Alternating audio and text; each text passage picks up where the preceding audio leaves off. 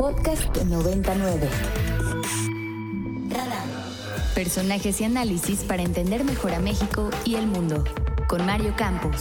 Si vámonos a nuestra primera entrevista y nos acompaña el doctor Rubén Aguilar Valenzuela, eh, analista político, columnista, y a quien me da mucho gusto saludar, profesor, por supuesto, en la Universidad Iberoamericana de Comunicación Política, entre otras materias. ¿Cómo estás, querido Rubén? Bienvenido aquí a tu casa, La Ibero. ¿Cómo te va, Mario? ¿Qué tal? Buen día, ¿quién nos escucha? Gracias, Rubén. Oye, pues a ver, primero preguntarte cómo estás viendo, en términos generales, el anuncio de este Frente Amplio Opositor, el FAO, por sus siglas, el Frente Amplio Opositor, que anuncia este proceso que ya hemos estado compartiendo con nuestros amigos del auditorio, que pasa por una primera aduana de, de 150 mil firmas, luego un proceso de encuestas que va a permitir depurarlo a tres y luego esos tres finalistas irán a urnas eh, en un proceso de elecciones primarias de voto directo que definirá la candidata o el candidato de ese grupo. ¿Cómo lo ves? Bueno, yo, yo lo veo muy, muy bien. Eh, me parece una gran iniciativa ciudadana eh, que se propusieron pues diseñar un modelo de, un modelo metodológico para elegir al candidato de la, a la presidencia de la oposición que tuviera dos características. Por un lado, que fuera realmente democrático y que implicara a la ciudadanía de manera directa.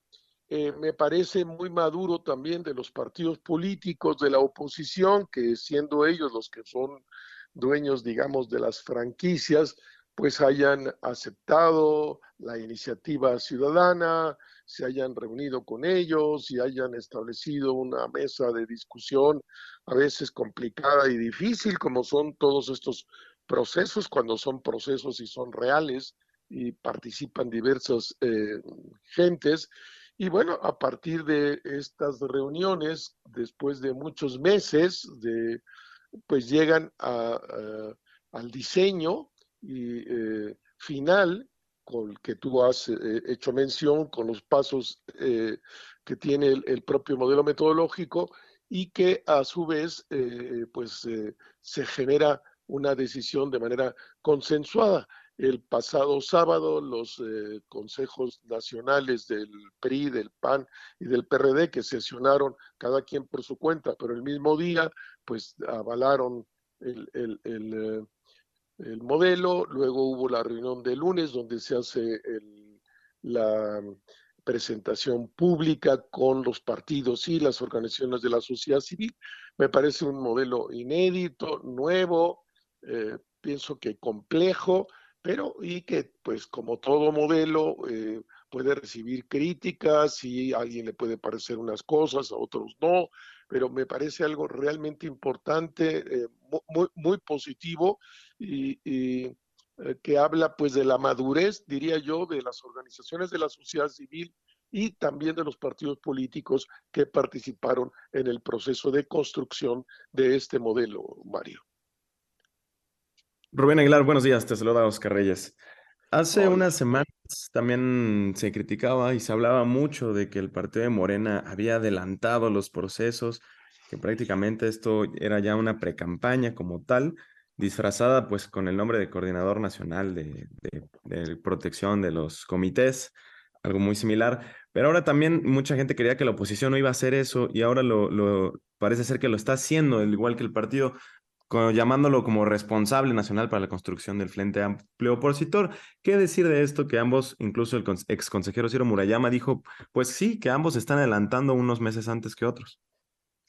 A, mí me parece que es, es, evidente lo que tú señalas, que está planteándose un adelanto de los procesos electorales y, y, lo ha avalado el INE al, y el Tribunal Electoral al no haber hecho nada, absolutamente. Este, y entonces, pues tú, eh, como oposición, eh, o te, o, te eh, relegas, dejas la ventaja al otro eh, una vez que el otro sí lo está haciendo y tú te encierras, pues no, no es posible. Tienes que entrar a las competencias bajo las mismas condiciones y si los órganos electorales en la vida de los hechos admiten que así sea, pues tú tienes que hacerlo. Me parece es una decisión eh, acertada. Lo otro hubiera sido eh, no, no, no lo correcto, doblar las manos y dejar que las cosas eh, sucedan como están sucediendo. ¿Cómo estás viendo, Rubén, el rol del presidente que ha dicho que es una simulación el asunto del método de la oposición, que incluso ya está definido quién es el candidato o la candidata, qué lo va a decir en estos días, que es imposición de Claudia X González? Y eh, yo no sé si hoy o mañana, pero seguramente esta semana el presidente pondrá un nombre en la mesa. Yo creo que será el de Xochitl Gálvez, que es el que eh, pues más ha crecido en la conversación, por lo menos de redes en las últimas horas. Eh, ¿Cómo lo estás viendo? Pues, a, mí no me extraña, así es el presidente. El presidente sabe claramente que miente. Claudio González no, no es el que dirige ese proceso, ni mucho menos. Es, ni fue el que tuvo la iniciativa de este proceso, que es básicamente la organización de Guadalupe Naranjo, la que eh, lanza esta iniciativa y a la que se suma la organización en la que está Claudio. Eh, pero es así, el presidente está metido en la elección, eh, está convirtiendo la elección de 24 en una elección de Estado utiliza la mañanera, que es otro proceso de violación constitucional, cómo usa este espacio para meterse en el proceso electoral, cual él no tiene ningún derecho.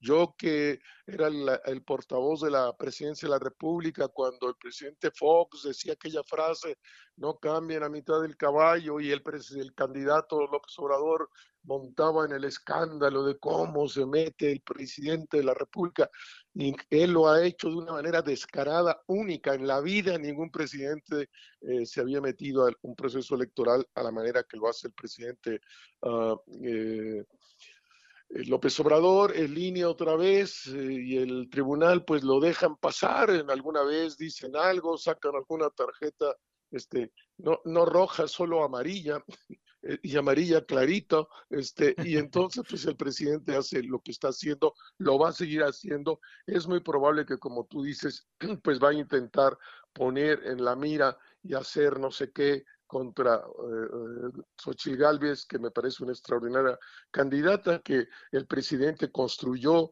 toda una, una narrativa este, de quién debe ser como candidata de que, o candidato, eh, y pues quien mejor la cumple es Xochitl Galvez, eh, que serían pues los eh, niños o niñas o de, familias bien de Polanco, como puede ser Claudia Sheinbaum y como puede ser Ebrard y una de la oligarquía tabasqueña, como puede ser Adán Augusto López, contra una niña que nace en extrema pobreza en el Valle del Mezquital. Esa es la realidad objetiva de lo que estamos viendo, pero el presidente seguirá golpeando y seguirá violando la Constitución. Le encanta violar la Constitución. Es uno de sus deportes favoritos, lo hace todas las mañanas.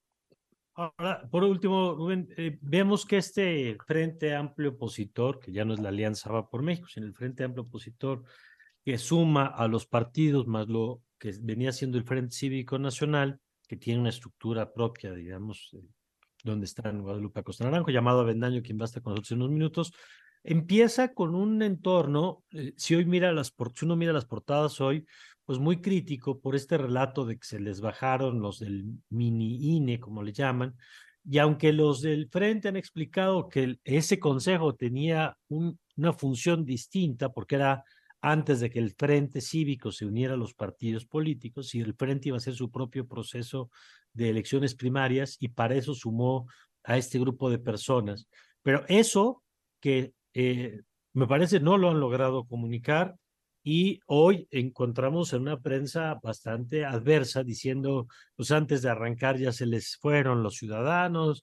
Este, ¿Qué efecto puede tener eso? ¿Crees que sea un golpe de origen importante para la oposición y su método? Yo pienso que sí es un golpe. Eh, probablemente la prensa misma, pues siempre da lugar a lo, a lo raro, a lo novedoso, que, lo que consiste la noticia y le da una dimensión pues que no tiene, pareciera ser incluso que la prensa no entiende cuál es el proceso todo, hoy como viene la prensa, como tú dices, pero me parece que va a ser un golpe eh, objetivo, pero, pero coyuntural, que la, dinámica misma del proceso, caminando con la mm. fuerza de recogiendo las firmas, probablemente si se recogen todas, será algo así como dos millones, construyendo ese padrón ciudadano, después, me parece que, se, que no, no, no va a afectar eh, eh, de, de, manera relevante e importante, aunque sí, eh, obviamente de manera coyuntural, como tú dices, está en la prensa, alguna gente pues va, se va a, llamar a, a, atención de qué es lo que está ocurriendo, pero me parece que,